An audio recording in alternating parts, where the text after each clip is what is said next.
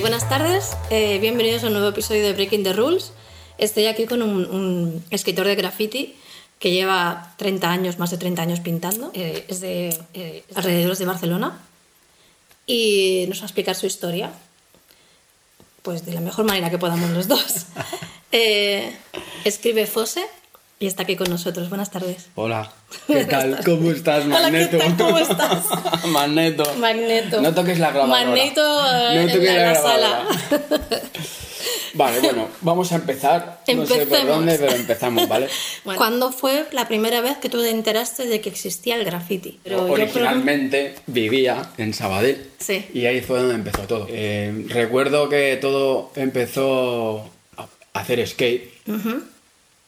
No profesionalmente, pero sí que por lo pequeño que era, pues me movía, íbamos a Barcelona, a algún concurso que otro. O sea, le dedicabas tu tiempo. Sí, eh, no profesional, porque era un niño, pero... Que porque en ese momento tampoco habría mucha gente profesional, ¿no? No, aquí no, estaban todos en, en Estados Unidos. Claro, patinando. eh, haciendo cosas. Eh, ¿Cuántos años tenías tú? Más o menos. Pues con- cuando empecé con el skate puede ser que tuviera 13 o 14 años. Y a pintar, pues a lo mejor con 16, Ok. ¿no? En el 92. La cuestión es que, claro, al venir del skate, pues puede ser que tuviera ya algo de conocimiento eh, por las películas, una en especial, y sobre todo por las revistas. El Skate Magazine, sobre todo, que bueno, era una, una revista, y el skate, que eso no siempre tuvo un poco algo que ver, o estuvo un poco vinculado al graffiti. En ese momento casi todas las revistas o que eran de músicas o que eran de tendencias de algún tipo siempre sacaban alguna página con graffiti, creo recordar. Yo en esa revista veía graffiti Sí, sí. y me llamaba la atención. Pues como he dicho en la película Al filo del abismo, ahí fue, de ahí fue de donde saqué mi nombre. No es copiado, pero es parecido a un graffiti que vi, ¿vale? Sí. Y bueno, pues todo viene, yo creo que todo viene de ahí. Aparte que luego vino la, el boom fuerte del rap, al menos en mi ciudad. Yo era pequeño, no, había salido mucho de mi ciudad. Población.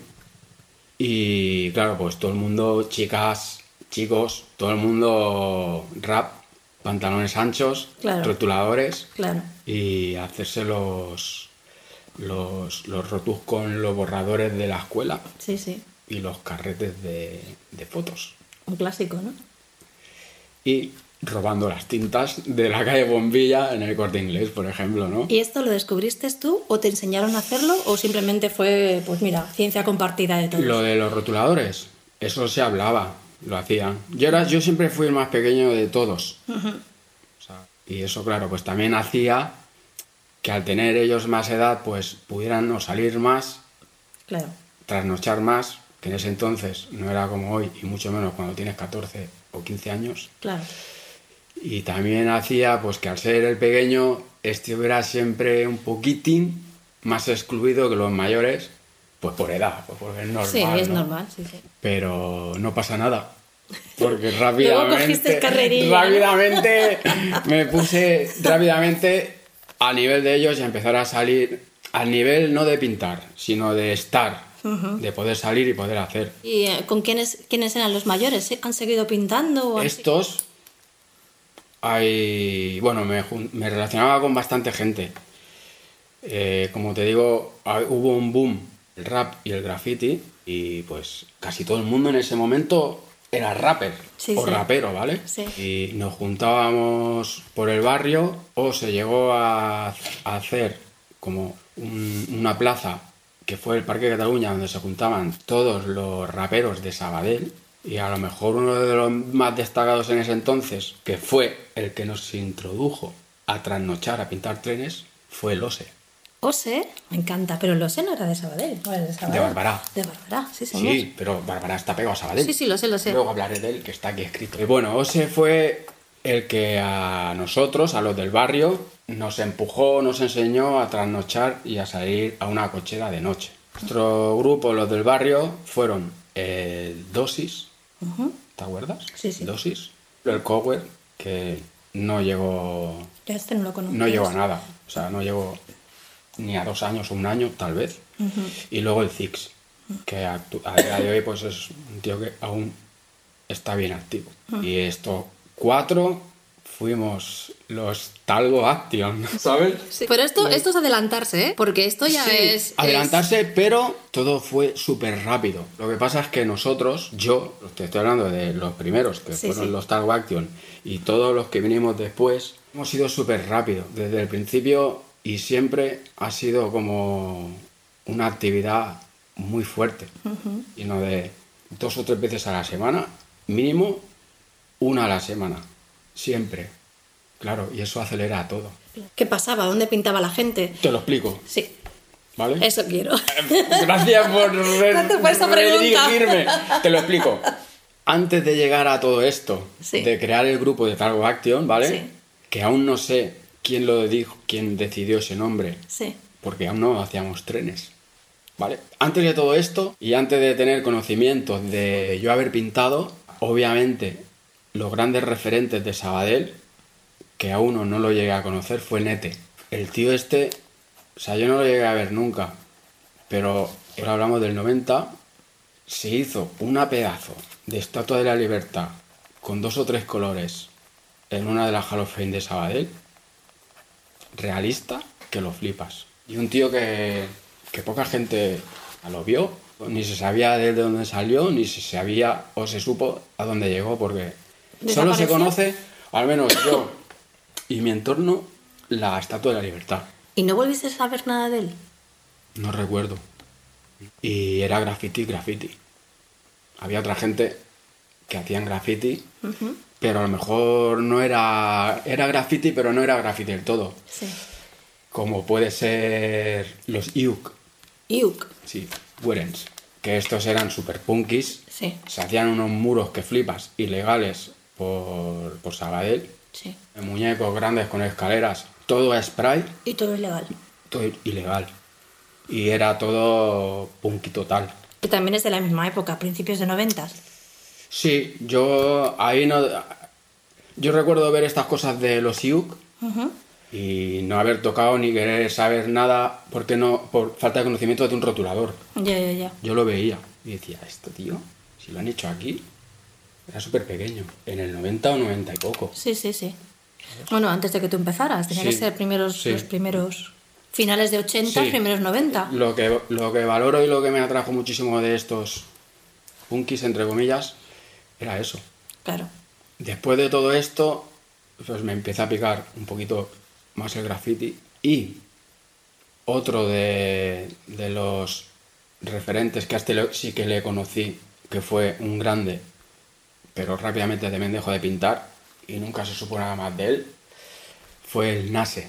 Nase. Sí, También de allí de Sabadell, sí, todo, ¿no? sí, todo Sabadell Norte.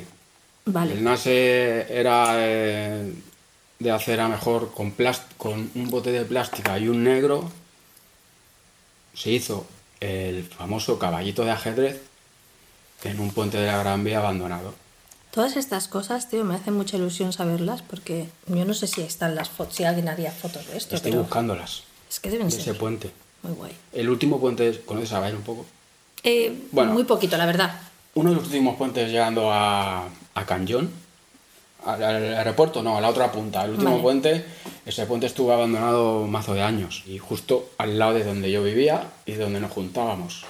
Entonces fue un punto de, de reencuentro de, de gente, de escritores, donde se pintaba. Y el Nase se hizo ahí un, un caballito de estos, una pieza de ajedrez con plástica y un negro y, Y él también dejó de pintar rápido. Sí. Sí, esta gente, esta gente son vudú. ¿Se llama Voodoo era el grupo? Claro, el Eddie la Sombra Sí, y sí, estos. ¿vale? Eran esos. Y todos pintaban, todos eran mayores que yo, pero Sí. se decantaron y tiraron por el rap. Ah, vale. Entonces no es que desaparecieran, sino que cogieron otro camino. Sí, sí. Ok. Unos pintaban, otros no, pero sí que todos se pusieron a cantar. Pues les molaba el rollo del rap de cantar. A mí nunca me ha gustado el rap. Es lo que te iba a preguntar ahora mismo. Digo, ¿tú el rap? Yo nunca, al- a lo mejor al principio, cuando la época de pantalones anchos, que íbamos a la discoteca, pues sí, pero ya llegaremos a ese punto porque hemos y he sido bastante criticado por, por gente de, de dentro del hip hop por pintar graffiti y escuchar techno, Sí. Bueno, ¿sabes? tengo que decir, por ejemplo, que hubo una época en que mucha gente que escuchaba tecno y pintaba graffiti dejó de pintar graffiti. Y nosotros le echábamos la culpa al tecno. Porque era el tecno iba acompañado de irse de fiesta, Sí. de ponerse hasta el culo Sí. y dejar de pintar. En muchos casos, ¿eh? Sí, Recuerdo muchos amigos que dejaron de pintar por eso y a mí me daba rabia. pero es que mucha gente deja de pintar Por otros motivos, lo sé, lo sé. por X. Lo sé. No es ni por el techno, ni por el esto, ni por... Ya llegaremos al punto, pero te lo voy a decir, porque es algo muy importante para mí. Nosotros nos íbamos de fiesta a ponernos de todo y después, cuando íbamos de la discoteca, de after, nos íbamos a pintar. A lo mejor de Gerona nos íbamos a Sambi, que se puede pintar de día. Sí. Nunca dejamos de Pero pintar. tú sabes que hay mucha gente que sí lo hizo. Sí, es verdad. En parte, Sí. yo no creo que era tanto por el, el tipo de música que gustaba, sino por el hecho de que conllevaba eso, que desaparecía la gente de pintar. Sí, pero es lo que te digo. La gente ha dejado de, de pintar y ha desaparecido por mil cosas. ¿no? O sea, tú nunca has sido rapper, eso o nunca te ha gustado el rap, no sé Nunca he escuchado rap. Antes de pintar, sí, por la moda. Pero no es lo que te ha Después gustado. de todos estos años de, de- de pintar, es una milésima de, de- de micro de nada. Vale, pues entonces- Respetando siempre todo. Sí, sí, sí. Que si hay que escuchar o hay que estar con alguien o siempre respeto máximo a todo. Pero lo único que nos ha traído a nosotros siempre ha sido pintar graffiti. Sí, sí, sí. En trenes. Sí, sí. hablando claro, porque, Sí. ¿sabes? Pero tú probaste paredes también. Sí, Y- sí. Pero no te, no te llama. Claro, yo qué sé, Mira, muros legales, a lo mejor, es que a veces siento un poco de ridiculez diciendo esto, bueno. ¿vale? Porque tú adelante. Pero a lo mejor, o sea, que recuerde, en el, del 95 ahora, ¿cuántos años van? ¿95? 95. 20. Sí, bueno, casi 20 19, años. va a hacer 19 años.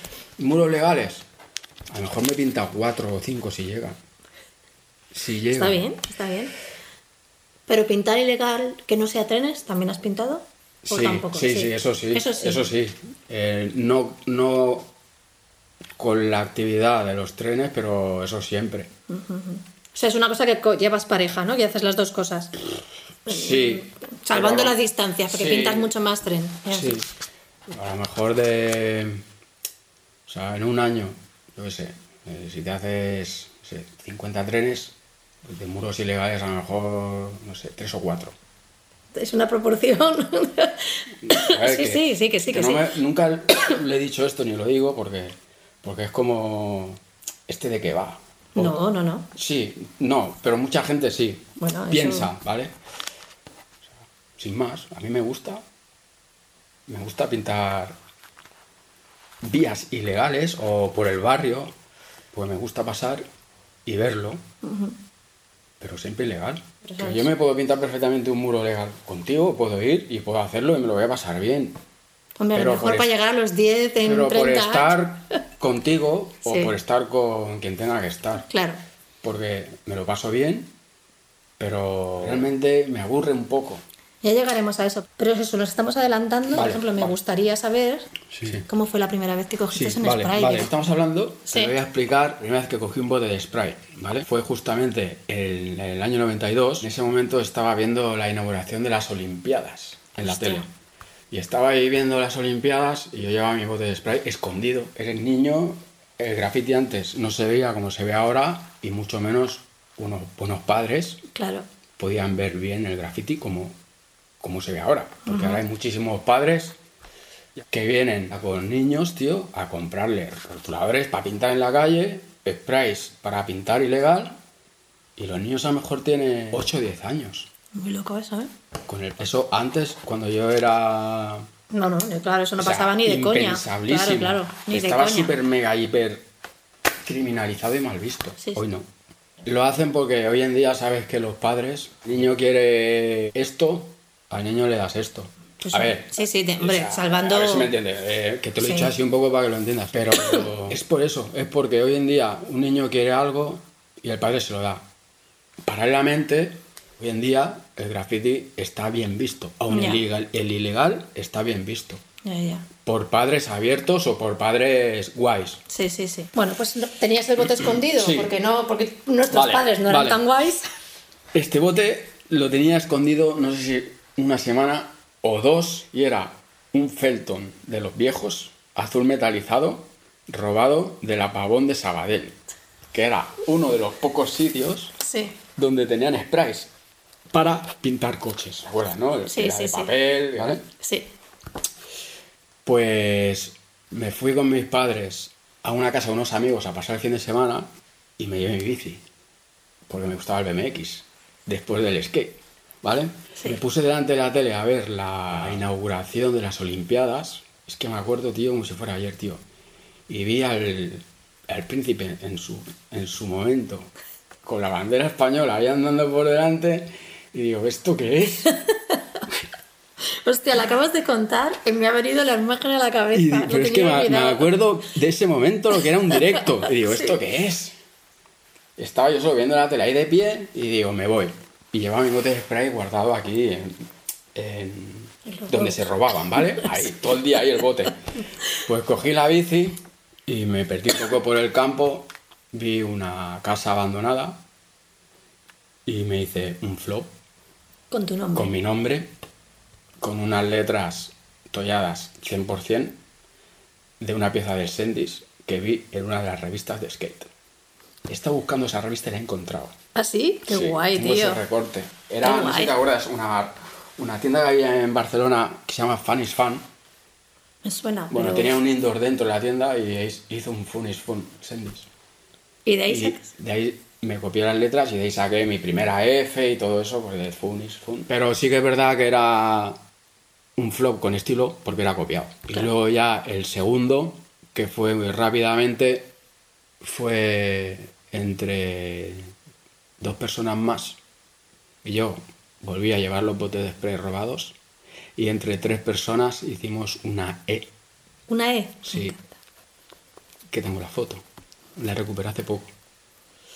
Una E entre tres personas. ¿Los otros chicos también pintan o ya no pintan? Uno no, uno no ni, ni fue nada ni, ni llegó a nada. Y el otro, sí, el otro creo que hace poquitos años se ha vuelto a reenganchar el Baste. Baste. Seguro que lo has visto, que se mueve muchísimo ahora. Creo que estuvo un montón de años apartado, pero hace poco que se ha reenganchado y es una pasada lo que se está moviendo. Está yendo a, a- o sea, muros legales, Sí. pero está yendo con todo el mundo a pintar. Estas fueron tus primeras veces, ¿no? Sí. Fueron los dos primeros. Sí. El tercero también me acuerdo. A ver, Por, y del tercero tengo foto. El tercero me encanta que fue tengas... ya en unas vías. En las Oh. vías del barrio. Al lado del puente donde nos juntábamos. Sí. Y fue por la tarde. Aquí creo que ya no había nada copiado, pero para hacer, para ser la tercera pieza fue un plata, rellenado así como se rellenaba antes, Sí, a líneas, sí. con un trazo y una sombra muy limpio. Pasé la tercera. Vale. Que fue uno de mis primeros grafitis también. Un té abandonado. Que me puse a pintar ahí a las 6 de la tarde. A las 6 de la tarde. Y me estaba yendo todo el mundo o sea, en el puente. Sí. Que por arriba hay una carretera y es la ciudad, es donde yo vivía. Sí. Y me puse a pintar ahí a las 6 de la tarde con un bote de kilo de plástica. Sí. Plástica o de esmalte. Blanco y un negro robado. Sí. Y, me- y con una brocha de estas de 3 o 4 centímetros. O sea, te tiraste un buen ratito. Sí, y me puse a pintar ahí como si nada. Todo el rato veía a la gente pasar. la Y no te gente- decían nada. No, pero claro, estabas pintando ahí en la calle a las 6 de la tarde en un sitio ilegal, Ilegal, cuando claro. el graffiti era súper ilegal. Ya. ¿Y te acuerdas de, o sea, tú cambiabas las caps, te hacías caps nuevas o las que venían y Las que venían. Porque ahí fue, no sé, fue un Felton, un spray color, pero ya evolucionado. Aún no estaban las fatcas. Por Eso sí eso que te pre- fue, cuando salieron las fatcas sí que fue... Un antes o sea, y un después, Todo fuera y fatka para todo. claro. Aunque la comparas a lo de hoy, no rellenaba. Claro. Llevaba mucho, pero no rellenaba. Sí, sí, dejaba mucho hueco en medio. Sí, pero claro. Es lo que había Pero- entre eso y hacer el... eh, Claro, claro. Pero tú no tenías contacto con gente de Barcelona. No. O sea, tú, te tú explico- viniste... Yo ahora te y- explico por qué. ¿Y por qué viniste a la ciudad? Eso tengo aquí. Es muy interesante el por qué. Fue por mi padre, que aún vive. Otra vez más le tengo que agradecer algo más a él, ¿vale? Es que la idea que tengo de mi libro es, obviamente, hablar de nosotros, pero sobre todo de la gente que gracias a ellos, el del Nete, el Nase, tú, el Capi, todos estos, gracias a ellos, o sea, yo, por ejemplo, he llegado a hacer todo lo que he hecho por, por toda esta gente. Y creo que hay un mapa mental de toda la gente. O sea, de yo estoy aquí ahora porque han habido Claro. tantas personas antes que han hecho que yo llegue a este Claro, momento. claro. Entonces, te- estoy de acuerdo contigo es que porque esas eso... personas no seríamos nada. Exacto. Cosa, cosa, seguro lo sabes, que hoy día las nuevas generaciones les importa un pito. Pues el esa signo del- historia. es que es el signo de los tiempos O esa ahora. gente. Pero llegará un momento que les interesará. Será su momento de contar la historia. Porque a lo mejor Ojalá tú no que- pensabas en eso cuando eras pequeño. No lo sé, no lo veo así, tío. Pero ojalá que sea. Bueno, Por, Yo también, como, ojalá, por- ¿sabes? por como Como- veo que son los, Los jóvenes de los ahora. Mm. jóvenes, ¿sabes? No tienen que admirar a nadie, pero no respetar, ni, ni admirar ni respetar, pero sí valorar. eso sí. Y eso es un poco lo que quiero en mi libro. Hablar de toda esa gente como el caos. Que ha sido un grande para mí, y lo es. ¿Sabes? Sí. Vale.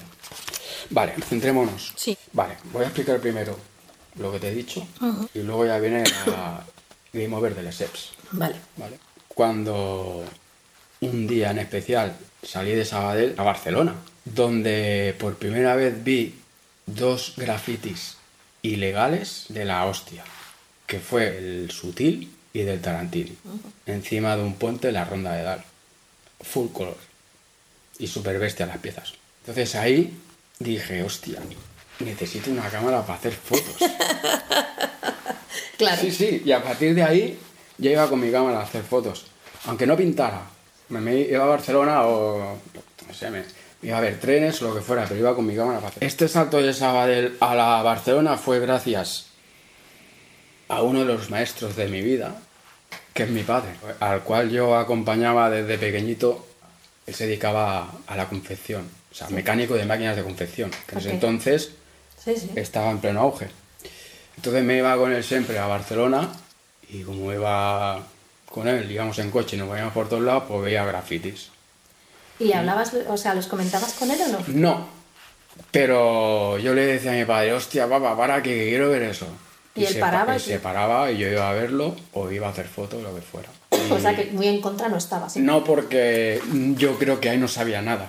Claro. En ese entonces el graffiti era muy tabú porque estaba muy mal visto. Y yo creo que ahí aún no sabía, o podía saber a lo mejor, no sé, sabía que, que, había- que podía haber hecho alguna firma o algo, pero no sabía. Ya no sabía el nada. grueso de la historia. ya. Tampoco habíamos en- entrado aún en el mundo de los trenes. Y tampoco eras de esos chicos que tenían su habitación llenas de firmas, nada por el estilo, ¿no? No. Aquí creo que aún no. Pero el problema en mi casa vino cuando se enteran de los trenes. Claro. Ahí sí que hu- hubo un problema durante un tiempo que tuve que gestionar para poder seguir saliendo a pintar trenes. Aquí no recuerdo mucho, pero ya estando en el barrio con, con tal Action, que eran Dosis, Zix y Gozo, Raúl, no sé, claro, como ellos al ser más mayores y también al juntarnos con, con todos los escritores en el Parque de Cataluña, como OSE, pues a lo mejor se enteraban de más cosas que yo, porque ellos estaban más en la calle que yo. Sí. Y no sé quién dijo, han abierto una tienda de graffiti en Barcelona. Se llama Game Over y está en Les Eps. Claro, como no, Me suena. teníamos que ir ahí a comprar. ¿Vale? ¿Y fuisteis, ¿Y fuisteis todos? O, decir, ¿fuisteis en grupo o fuisteis.? Sí, no, sí, sí. Al principio íbamos eh, siempre juntos. Sí. ¿Tú recuerdas que fuera peligroso moverse por. para niños o no? Mm, No lo recuerdo. Igualmente, aunque tuviera esa edad, yo no siento. No sé si porque era un pájaro o no sé por qué, pero yo nunca he tenido miedo. No miedo, pero mucha gente dice que, por ejemplo, cuentan, ¿no? Que, que había otros escritores que les Ah, esperaban para robarles, para. Sí. Esto viene más para adelante. Vale. ¿Ves? Yo siempre me adelanto. perdón. Esto viene más para adelante. Vale. Lo de robar a otros escritores. Vale, pues ¿Vale? seguimos donde estábamos. ¿Te ent- ¿Os enteráis de la existencia Sí, del Game Over? sí. o sea, fue la primera graffiti shop, ¿no? De Barcelona. Sí. El SEPS. Sí. Justo en la época que empezaba a brotar el movimiento de graffiti. Sí. Sí, tú ves el 93 porque en el 94 vino la gran exhibición ¿La del pueblo español? Sí. Exacto. que cambió, esa exhibición cambió, Todo. cambió el graffiti aquí Claro. en España. Sí, sí, sí. cambió el graffiti y a nosotros, porque fue donde yo conocí, no, ya, ya lo conocíamos de antes, pero fue aquí la exhibición esta del 94 fue uno de los primeros contactos con escritores de trenes en Hospitalet. Claro. Aquí tuvimos, yo recuerdo de mi primer contacto con un escritor de tren. El primer contacto me refiero a quedar con él para salir a pintar. O sea, ya, ya conocías a la persona, pero no habíais quedado nunca. No lo recuerdo. Puede ser que lo conociera porque a lo mejor los más mayores a mí Ya lo conocías. ya habían ido. Claro. ¿Cómo se Esto llama no ese escritor? Este es el caos. Caos. Vale. Uno de mis mayores corazones en el mundo del, del graffiti. Le quiero muchísimo. Normal. El Game Over o sea, fue la conexión entre España y Europa gracias a los grandes Capi y Muki. Las conocí solo de ir a comprar. Claro. No, personalmente no sé. Pero fueron los que. O sea, los que abrieron las puertas. Bueno, pues Abrieron las puertas de España a toda Europa, que era donde estaba el graffiti, muchísimo más adelantado que aquí. ¿recuerdas la, o sea, la sensación que te dio ir a, ir a ver un Game Over o no? No te- La sensación, hombre, sí, claro. Mm, La sensación de, de ir a esa tienda fue, hostia, tío, una tienda solo de graffiti, con gente que pintan graffiti de mayores y que yo ya conocía de ellos, de haber visto sus piezas. Claro. Como las del Sutil o del Tarantini. Claro. Era esa liga. Para un niño, Un, un- un- claro. un niño y, principiante y de pueblo, estar ahí era como estar en el Valhalla, por decir algo, ¿sabes? Bueno, a lo mejor es un poco... Bueno, a ver si me entiendes. entiendo, te entiendo. ¿vale? Pues fue eso. Y claro, y luego, pues, a raíz de ir, ir, ir, ves a gente, conoces a gente, haces amigos. Y es un, un sitio donde vas y solo ves a escritores de graffiti, mayoritariamente de trenes, porque en ese momento la poca gente que había en Barcelona, todos pintaban trenes. Sí. Que llevaban mucho más tiempo que yo pintando tanto muros como trenes como de todo. Sabían mucho más. Y estaban ahí. Eran como los referentes. ¿Tú te acuerdas si el ambiente era de, de compartir? A ver, el mundo de los trenes siempre ha sido... No tanto de compartir eh, ni cocheras ni nada de eso, sino de... eran ¿La gente era abierta y hablaba con los otros o era muy reservada? Obviamente, al principio, si eres un niño y eres nuevo, ni como amigo, ni como persona, ni como nada se te conoce. Claro. Pues claro, no... Pero en ese entonces te diría que mayoritariamente había muy buen rollo entre todos, siempre. Era como todo unión. Ujú. Tampoco era- Aunque hubiera el tabú de las cocheras, porque lo típico, ¿no? Claro, cada uno protegía su pero espacio. era muy sano. No como hoy. Lo siento. No, bueno, está bien, está bien. No como hoy. Sí, sí. Que hay una prepotencia y una cosa muy fea que antes no existía. Y es todo por gente nueva que van de o se creen o algo. Ya. Algunos pintan muy bien y otros pintan súper mega mal. Eso antes no existía. De que antes me daba la sensación de que todo el mundo quería hacer lo mejor posible, que su pieza fuera la mejor posible por dar lo mejor de sí, Sí, para, sí. para que cuando los otros lo vieran, ¿no? Sí, eso es verdad. Eso te lo puedo explicar perfectamente. Sí. O sea, estoy desde siempre. Ahí lo he visto, tengo una edad, no soy tonto y lo he visto todo. Lo conozco y digo, tío, hay gente que se que ahora, ¿eh? No sé si porque venga voy a hacer esto porque es de malos y voy y lo hago y le suda el rabo que le chorree o que sea una letra bien o, o que esté mal rellenado, le da igual todo. No sé si es porque se la suda, si es por el miedo, si es porque muchísima gente no evoluciona. Antes, que lo recuerdo bien, tú, como es lo que tú has dicho, tú empezabas y aunque fueras un toyago que no supieras hacer nada, lo hacías bien. Aunque, aunque fueras un que no supieras hacerlo, hoy se puede llegar a saber y no lo hacen bien Ya. porque se las suda. Hay mucha gente así, tío. Yo principalmente te hablo en el mundo de los trenes. ¿eh? Sí, sí, sí, sí. Pero esto en los muros también pasa. Pero Con más pena, porque en un muro tienes el, todo el tiempo del mundo o tienes un montón de minutos más. Puedes estar tranquilo. Yo hay un montón de cosas que, que no, que no acabo de entender. Y, y no puedes coger a esas personas de buen rollo, ¿eh? No puedes coger y preguntarles por qué. Porque es que tampoco te saben contestar el por qué. Ahí se- yo creo que se ve la brecha de generación, ¿sabes? Que somos mayores y hacemos las cosas de otras formas y nos importan unas cosas que a la gente de, ahora no les importa. Pero Bueno, no sé, tío. A mí. O sea, ya no me mosquea. Pero, es, pero siento pena. ya, Tío, tienes unas herramientas que flipas. Que antes no tenían para ir rápido. Para segar rápido. Para todo. Para cubrir. Y aún así, tío, rellenan mal. O trazan mal. entonces yo creo que es general. Por eso te digo que es una cuestión Ya, de generación. sí. Pero bueno, vámonos sí. al lío, que si Sí, no ya, aquí vale, vale. nos habíamos quedado en, en- En- en- en que conocieses al caos. Bueno, quedaste con el caos. Después de lo de Game over. de Game Over. Sí. Que el Capi y el Muki. Dos, dos tíos que hicieron muchísimo por el graffiti, dejaron historia hecha. Serían básicamente, junto con el cerebro de Jordi Rubio, los creadores de Montana Colors. Ella no solo puso a Barcelona en el mapa, sino que la puso en todo el mundo. Porque ya a partir de ahí, toda la gente que venía a Barcelona de turistas, recuerda que en ese momento la gente se podía llevar los botes en el avión. Y había gente que venía a Barcelona a comprar botes, se llenaban las maletas, la- las maletas de pintura para llevárselas a sus países. Porque al principio en el Game, en el, en el game Over, Sí. al principio se vendía eh, spray color, ¿verdad? Se vendía... Porque Montana eh, no estaba. No, se vendía, en, en- se vendía Felton. Bueno, pues Aquí ya viene, aquí ya viene tema, empiezan ¿no? los trenes. Entonces, en el, claro, en el 94, cuando decía lo del caos, Claro, ¿vale? sí. Eh, Esto te lo he explicado, más o menos, cuando nos conocimos. Los Talgo Action. Sí, el, el dosis que ponía Sune, el Zix, Espera un momento. Que Es que- ponía Gen. Y bueno, se rayó, se lo quitó por el Gen de Madrid.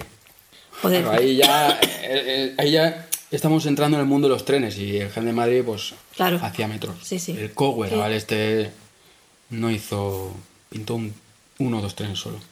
Vale, y tú, erais los cuatro. Sí, y yo. Y esto se creó en el 94. Esto yo creo que fue en el 93 o el 94, sí. Vale. ¿Pintaste directamente trenes o hiciste algo antes que tuviera ruedas? A ver, como niños y principiantes que éramos, Sí. el hándicap de ser un niño en ese entonces lo que tenía era que, que yo no podía salir por la noche. Por- porque era un niño y porque antes todo era diferente ahora. Claro. Todo era muchísimo más difícil. Pues entonces, ¿qué había que hacer? Pues ir a buscar trenes o lo que te motivara de día. Y en ese entonces pues estaban las mercancías. Que, por cierto, un vídeo épico que nos lanzó y nos ayudó muchísimo a salir fue eh, The Graph Action. ¿Te acuerdas? Mm, Sí. De ahí el que tuviéramos o viéramos sin conocer aún a la gente que, hiz- que hizo ese vídeo, a ver cómo te lo explico. De ahí, espera, ¿eh? que lo tengo.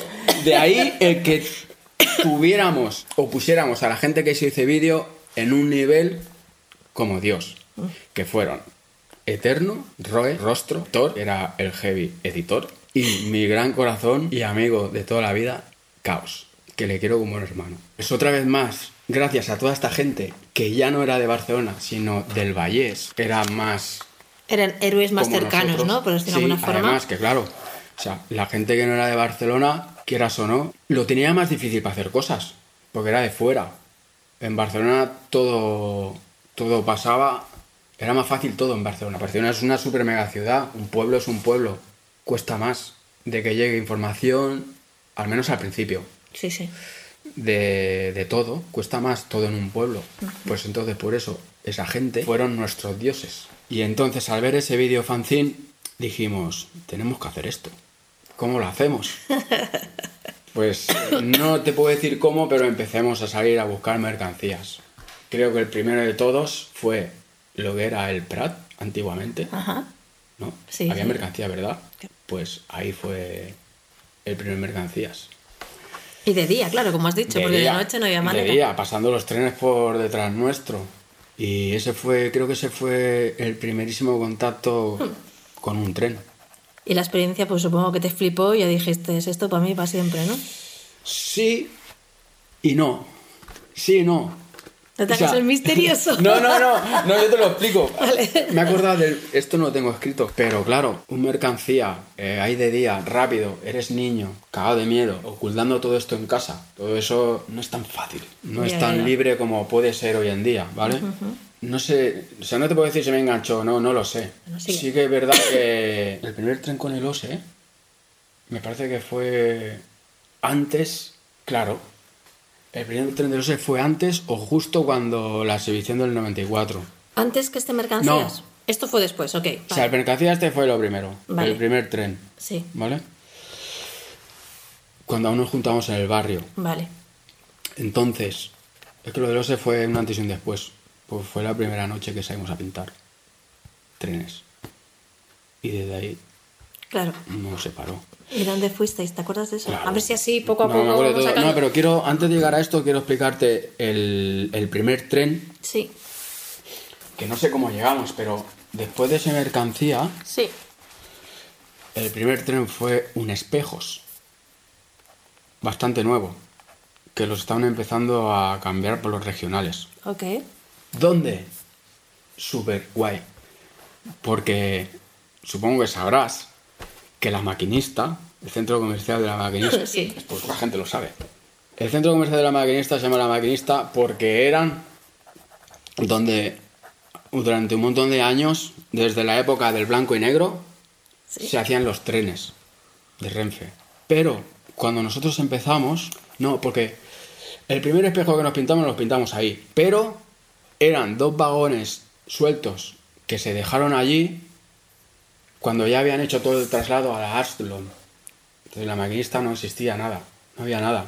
Estaba casi derruido todo. Sí. Justo al otro lado está San Andrés. Claro. Pero claro, San Andrés en ese entonces para nosotros era cocherón, eran los talgos, el jurado, Sí, luces. sí. Ese, ese espejos estaba ahí olvidado. Y eran espejos. Y nos lo pintamos en la maquinista. ¿Y cada uno su pieza o compartisteis pieza? No, cada uno su pieza. Ese fue mi primer espejos. Más feo que nada. Pero mi primer espejos. Claro que sí. que, sin saberlo, esto fue por la tarde. No sé quién de los grandes, no sé si el Dosis o el Six fue el que vio esto, ¿vale? Y fuimos allí. Y cuando estábamos llegando, que íbamos a saltar un murito de nada, que estaba el tren ahí, salían dos escritores de pintárselo, que ni hablamos. Pero al cabo de los años, cuando se empezó a forjar, que ya hablaremos, el grupo de OTP, Sí. con el gran Meot, mi gran capitán, ¿E- ¿Era el mío el que estaba dentro? ¿Y quién era el otro?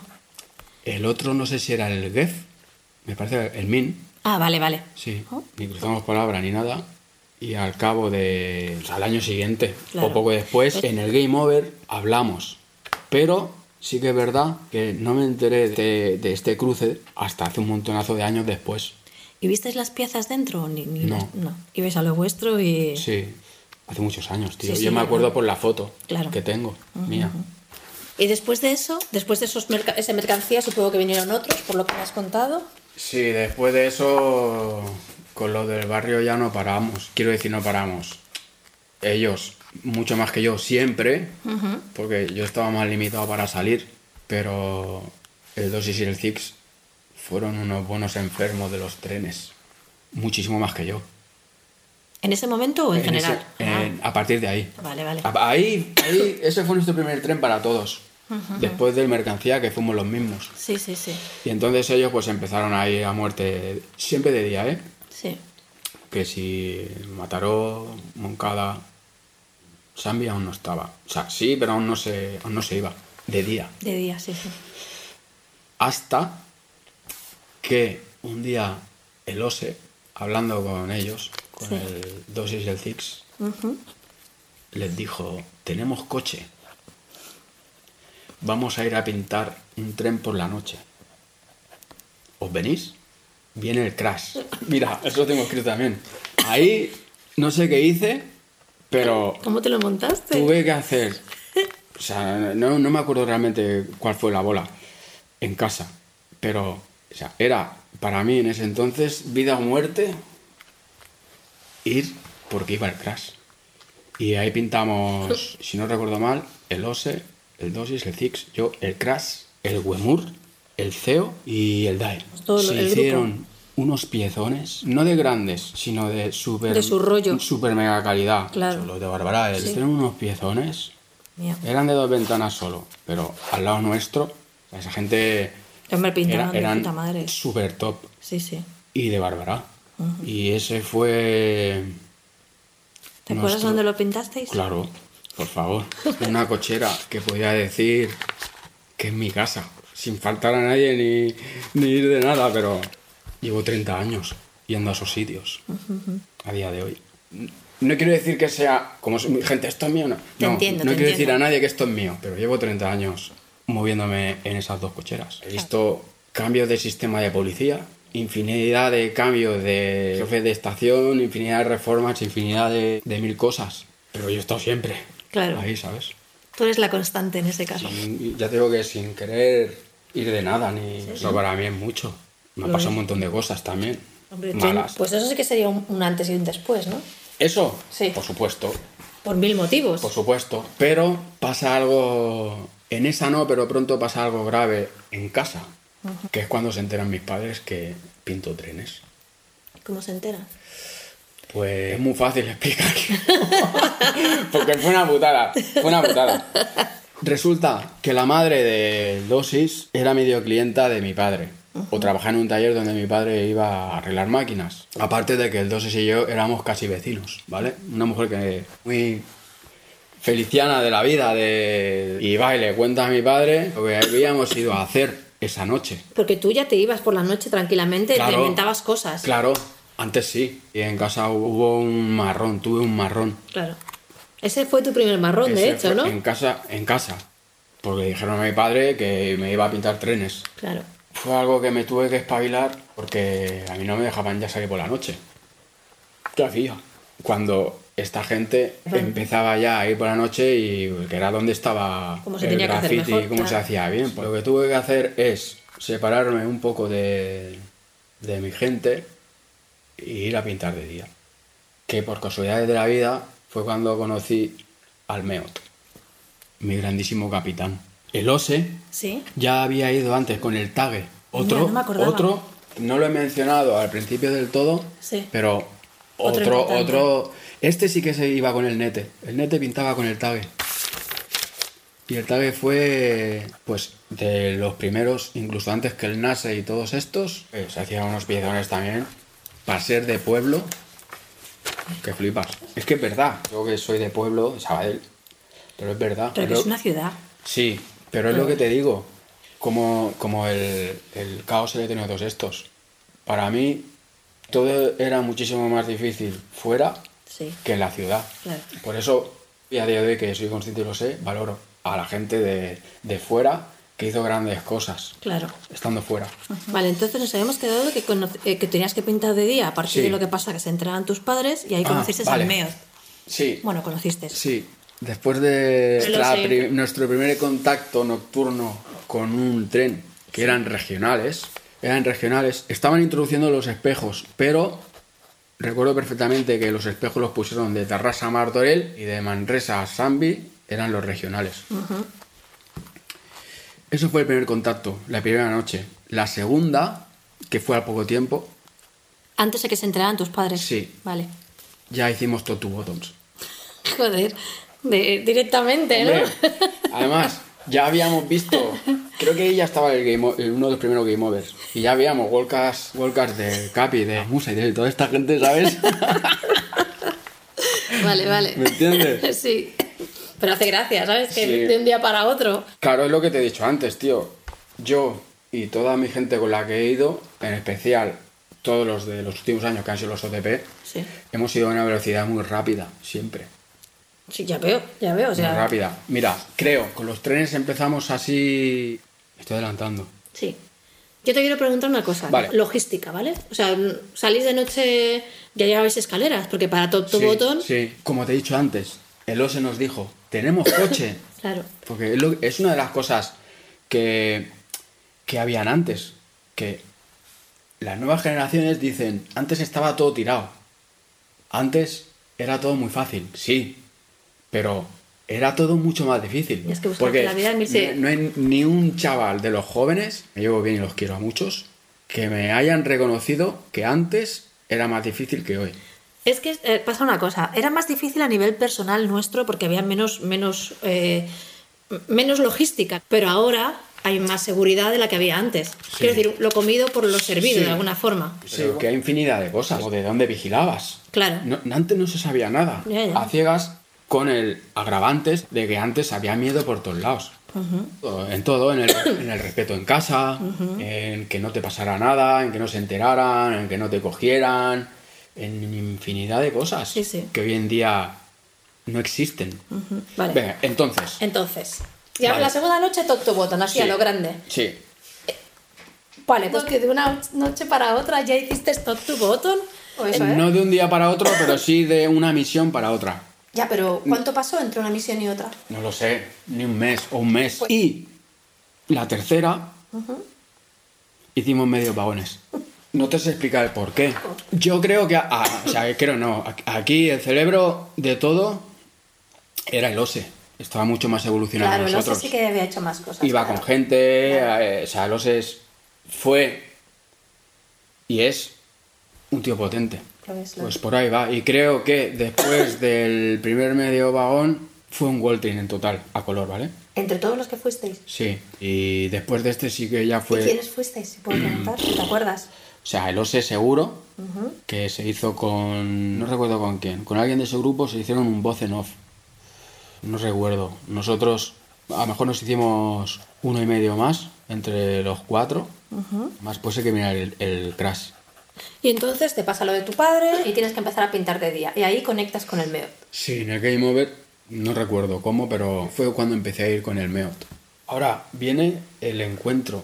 Y de todo me acuerdo, o sea, que flipas como si fuera ayer de estos momentos. Como cuando el World Train ese fue justo la semana de, de la exhibición del, del 94. O sea, del pueblo español. Sí, fue ahí. Que estando en Hospitalet, a ver si pasaba el, el tren, Sí.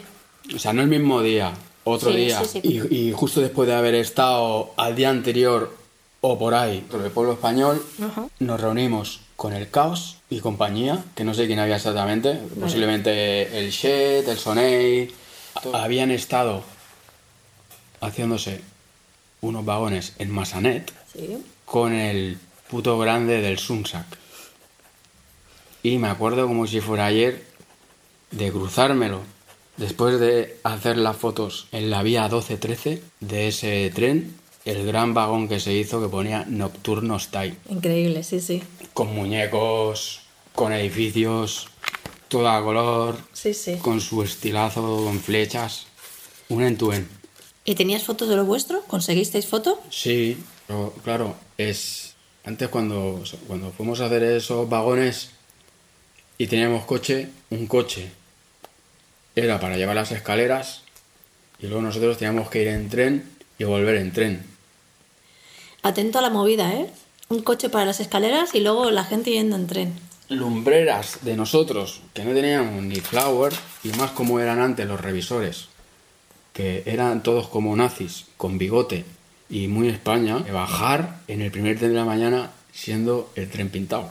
Era un clásico. Eso son cosas de antes. No íbamos preparados para pasar la noche fuera, con lo cual No. pasabas un frío que te Claro, morías claro y querías no. volver a casa cuanto Claro antes. no, no preparado ni tenía dónde estar, ni es Nada. que no sabían nada. ¿no? Claro. Al principio es que no sabíamos ni que podíamos subir arriba a la montaña a vigilar. Antes no habían esas ideas. ¿Qué pasó con el revisor? Es que cuando nos bajamos en Saba del Sur para tirar las fotos, justo sale por mi puerta, yo siendo un chinor, y no se le ocurre otra cosa que salir corriendo a por mí. ¿Te cogió? No. Además, era un revisor conocido, te digo que me acuerdo hasta de su cara. Ni una que iba sin billete y de todo. Caos. Sí. Esta reunión con el caos, ser que fuera la primera vez que, que quedábamos con él para ir a pintar. Yo obviamente no podía porque era de noche, Sí. pero de mi grupo aquí es donde empezaron a ir a, con el caos.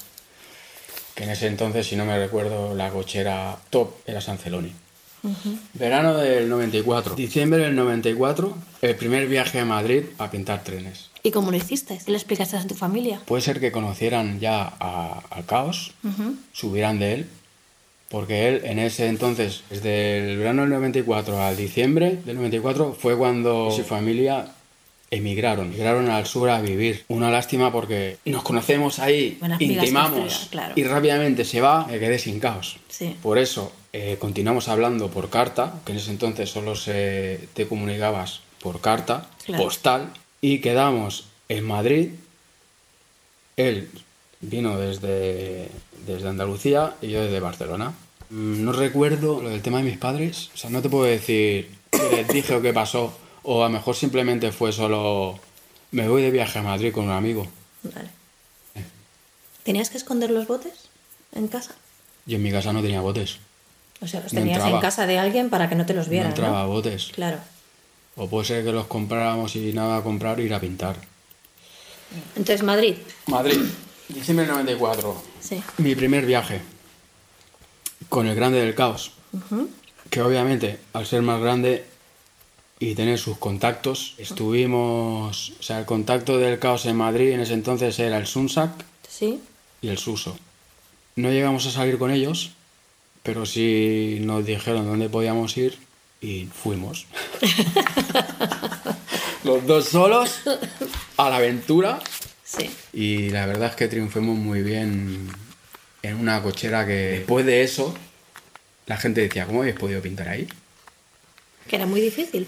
No sé qué pasó, pero no había nadie. A lo mejor como la inexperiencia de- de- del guiri. Por ejemplo, el Sí. guiri que se va por ahí y no tiene conocimientos y se mete en cualquier sitio que, han pasado cosas tétricas, eso es la suerte del guiri. Y eso pasa. Pasa cuando tú vas allí y cuando ellos vienen aquí. Puede ser eso. Pero bueno, hicimos dos piezas cada uno en dos trenes diferentes. Madrid, que no se veían y era muy difícil pintar, pues estaban irulando el día siguiente los dos. O sea, ¿has dedicado más a Renfe? ¿O Metro también? o- Sí, es que el, el metro, yo te hablo de la experiencia y un poco de historia de aquí de Barcelona. El metro, los primeros unos grafiteros que pintaban de todo, que no es que fueran treneros o metreros o mureros. Hacían graffiti en todos lados. Es para mí un buen escritor. Aunque no va conmigo, es un buen escritor. Entonces, em, en Barcelona, el metro tuvo ese comienzo, pero después de esa gente estuvo un montón de años que yo no sé por qué, pero no se hacía metro, no se pintaba metro. Yo sé, yo siento. Me te estoy adelantando. Te estoy haciendo preguntas adelantadas. No, no, no pasa nada. Nos habíamos quedado en Madrid. Sí, por la experiencia de salir de tu comunidad, de conocer a otra gente, otros escritores de fuera y sobre todo ir a una cochera que no conoces para nada y luego pasar toda la noche por ahí. En este caso, justo al lado de la cochera había un, un tráiler con lona que abrimos y nos metimos ahí a dormir, viendo los tres. La primera experiencia de un viaje. ¿Y te gustó? Hombre. Eso fue. Eso fue en el. ah, diciembre del 94. Sí. ¿Cuándo Bueno, fue el siguiente? ya empezaste a saco. En verano del 95 ya estábamos en Andalucía pintando trenes. Te fuiste a ver al caos. claro. O sea, ya ves tú que. ¿Quiénes fuisteis a y- Andalucía? y el viaje a Andalucía principalmente fue. ¿Por qué? acababan de poner en Andalucía los reformados, que eran los, los regionales, pero reformados a, a lo que es el, el reformado de hoy en día. Sí, sí. Y ese fue uno de los principales objetivos eh, de ir a Andalucía. Ese nuevo Ese modelo nuevo de modelo, tren, claro. donde el caos acababa de llegar y tenía todo como reventado. Hice una entrevista a un chico de Mérida, de Badajoz, ¿A quién? al MAI, pero me dijo que para él, o sea, la llegada de caos a esa zona del fue como Claro. la revolución. Claro, estoy seguro de que el caos fue el que llevó el graffiti allí, a los Aceleró trenes. el proceso seguro. A los trenes, hablando de trenes. Sí, sí. Y fue como una experiencia de aquí de Barcelona ya brutal y llega a un sitio que no hay graffiti en trenes y es como... Esto es virgen. Claro, claro. Claro. Fueron dos noches seguidas, dos trenes de punta a punta. Entre Meot, el Cace, el Nice, el Caos, yo y dos amigos de él. O sea, pintaban pero no pintaban. Vale. A ver, los viajes al principio, como todo era de otra manera, creo que los viajes de antes eran viajes de, de vacaciones. Antes ni habían los vuelos que hay hoy en día, ni la gente viajaba como gente de graffiti o de no graffiti. Sí, sí, la gente La no- gente antes no viajaba. Nosotros viajábamos vacaciones para ir a pintar. Aquí éramos un montón. Aquí este viaje a Andalucía vi- dormíamos en la calle. Es que antes era todo súper diferente, tío. Antes, desde todo lo que hemos hablado antes, del miedo, de desconocimiento, de todo, o sea, antes no había dinero. Claro. Antes los chavales no tenían dinero. Hoy en día están forrados por sus cosas. Sí. Yo sigo pensando que antes era todo mucho más difícil que ahora.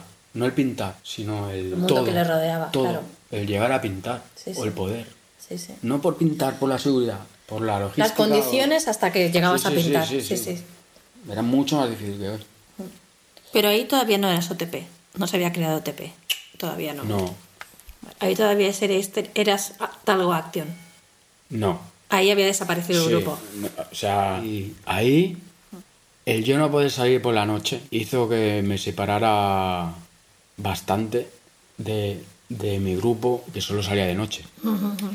Ahí yo empecé a, a- a buscar cosas de día y eso pues me tiró por otro camino y conocer a otra gente y ir con otra gente.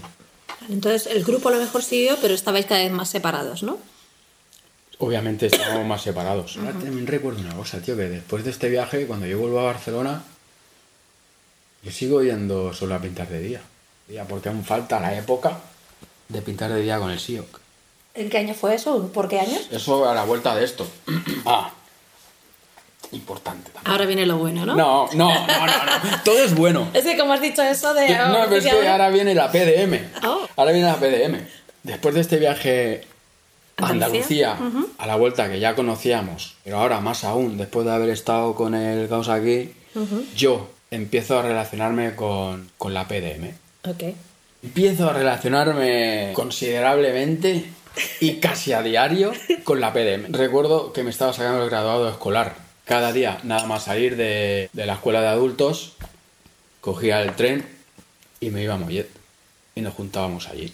No sé por qué, pero yo realmente en Sabadell he estado muy poco. Al principio. Nunca más he estado en Sabadell. Hasta los 18 años que me empecé a juntar con gente del barrio que para nada tenían nada que ver con el graffiti. Que a día de hoy son amigos y algunos casi hermanos. Pero yo realmente en Sabadell no he estado nunca. O me iba cada semana o cada dos semanas estaba en Madrid. Claro. Cuando los cebovídeos, la época del cebovídeo. Y ahí ya no hablamos ni de ni Sabadell ni de Barcelona. Yo casi que he tenido más relación con los de Madrid. El tema de escritores, ¿eh? Aparte sí. de los de mi grupo, he tenido casi más relación de, de- de amigable con los de Madrid que con escritores de Barcelona. ¿Por qué? No lo sé. Claro, no, esas son afinidades. Te llevas No mejor sé, con una no gente sé. que con otra. Pues vamos, Vale, sí. PDM. PDM. Cuéntanos un poco. Los locos de la PDM, que a día de hoy, por ejemplo, con Eterno, nos queremos lo máximo y súper, hiper bien, porque es de los mejores. Todos, Eterno. todos. Pero el Eterno, más. Y por encima del Eterno, con todo mi respeto al Eterno, pero el Caos para mí más. ¿Quién no sabe la movida del Eddy, del Huracán, Sí. del Eterno sus riendas sueltas, de todos estos que en ese entonces, o sea, es que era día tras día locura de gozar. No de hacer mal, sino de... Vamos de la estación de Mollet a Granollers en tren y salimos por la puerta de atrás, vaciamos un extintor, nos cagamos en el asiento del conductor. Locuras de estas. De, venga, pues vamos. El único fin de... Éramos niños, tío. Esta gente... Cero drogas. Por eso te digo puede que. Ser, bueno, puede yo ser... tampoco, pero a lo mejor. Puede ser que hubieran porros, pero no en el nivel de cuando yo me juntaba con los de mi barrio, que era todo el día fumado. La PDM pasaba una de las mejores épocas de mi infancia. Adolescencia. Por el simple hecho de estar todos los días metidos en los trenes, yendo de arriba para abajo, solo por ir dentro del tren. Porque no íbamos a ningún sitio. Íbamos para arriba y volvíamos para abajo. ¿Entiendes? Sí, sí, Ah, sí. que viene el revisor, venga, todo debajo de los asientos. ¿Pero pintabas con ellos? La PDM, en el- no la PDM, TGA, que fueron los treneros antes que PDM. TGA, con el videofanzine de Tegrafacción, sí que fueron unos grandes referentes y treneros. Lo que me has explicado antes. Sí, pero una vez el caos se va, dejan un poco y con el tiempo dejan de ser treneros, excepto el caos, que siempre ha sido un escritor. Entonces, con la PDM, que ya no era TGA, aunque habían componentes de TGA, pero era la PDM, había de todo ahí. Habían chavalas, habían chavales, había uno más loco, uno menos, el Eddy, Pero no pintabais. Trenes no. Ellos eh, en, ese, en esa época, desde antes, pero en esa época solo hacían muros. Entonces tú en esa época seguías pintando solo. Sí. Claro. Con otra gente. Bueno, con ellos no, con No, otra gente. Con otra gente. Aunque sí que recuerdo que alguna vez que había venido el caos, dos o tres contadas en todo este tiempo, saliéramos a pintar un tren. Con ellos a su cochera, Vale. que era Vic. ¿Y con quién ibas tú a pintar en esa época? A ver, yo cuando me desvinculé de, de mi grupo del barrio, Sí. yo siempre me he movido solo. Lo- con- Conocías a gente, o a otro, y ibas con él. Uno de los principales escritores y amigos que he tenido en, en ir a pintar de día ha sido el SIOC. Aparte de que cada vez con el MEOD pues salíamos más. Y aquí creo que es donde empieza a entrar la época de Sambi de día. Una cochera que de noche no podías y de día Porque ya estaba quemada. y de día jauja. Todo el día. Daba igual. No había nadie. Y era una O sea, cochera grande además. eh, Antes era un cocherón de grande. Sí, sí, sí. Sambi fue el típico sitio que llegas a pintar y ves a gente que sale. Te vas tú y vuelve a entrar otra gente. Y así todo el día, los fines de semana. Todas estas acciones de día, ¿tú recuerdas si podías estar mucho rato o si tenían que ser rápidas? Sambi era bastante gachondeo. Más de una vez habíamos hecho una pieza, o sea, habíamos ido un rato a la playa a comer y luego habíamos vuelto, vuelto otra vez.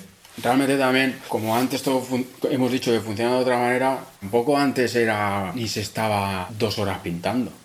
Porque era como pinta rápido y vete, aunque puedas estar cuatro.